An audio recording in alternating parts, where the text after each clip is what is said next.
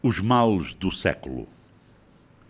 Internet e as novas tecnologias de informação são acusados de os males do século, malandros. Contudo, eles modernizaram o século, sem dúvida. Mas se por um lado utilizamos bem essas inovações, gente houve que, por outro lado, utilizou muito mal, causando danos irreversíveis ao planeta. A verdade é que algumas dessas tecnologias foram de tal ordem tão marcantes que o mundo já não vive sem elas. O telemóvel, o celular, por exemplo, todo mundo usa. Já ninguém vive sem essa maravilha que, em curtas distâncias, fez do globo uma aldeia global. A televisão, outra maravilha, onde podemos ver tudo e todos quando nos mostram. Ambos os lados da vida, as duas faces do mundo, a do dia e a da noite. Quando nos mostram, nós vemos.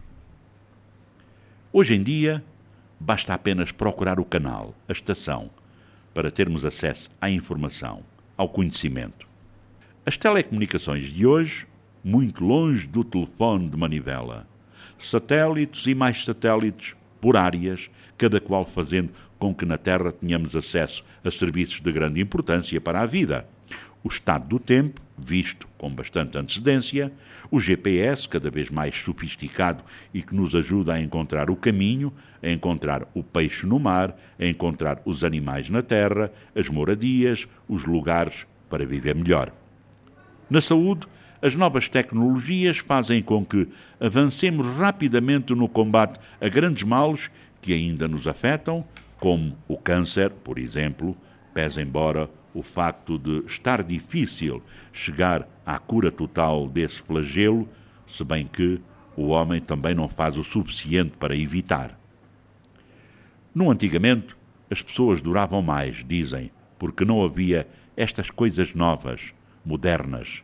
Andavam a pé, não havia automóveis, não havia bicicletas, etc, etc. Mas isso foi quando?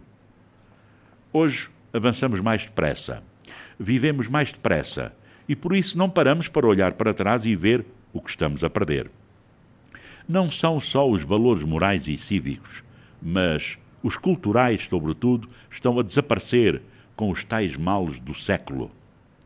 Fazer algo para preservar a cultura dos nossos ancestrais e assim podermos mostrar aos nossos netos e bisnetos é preciso.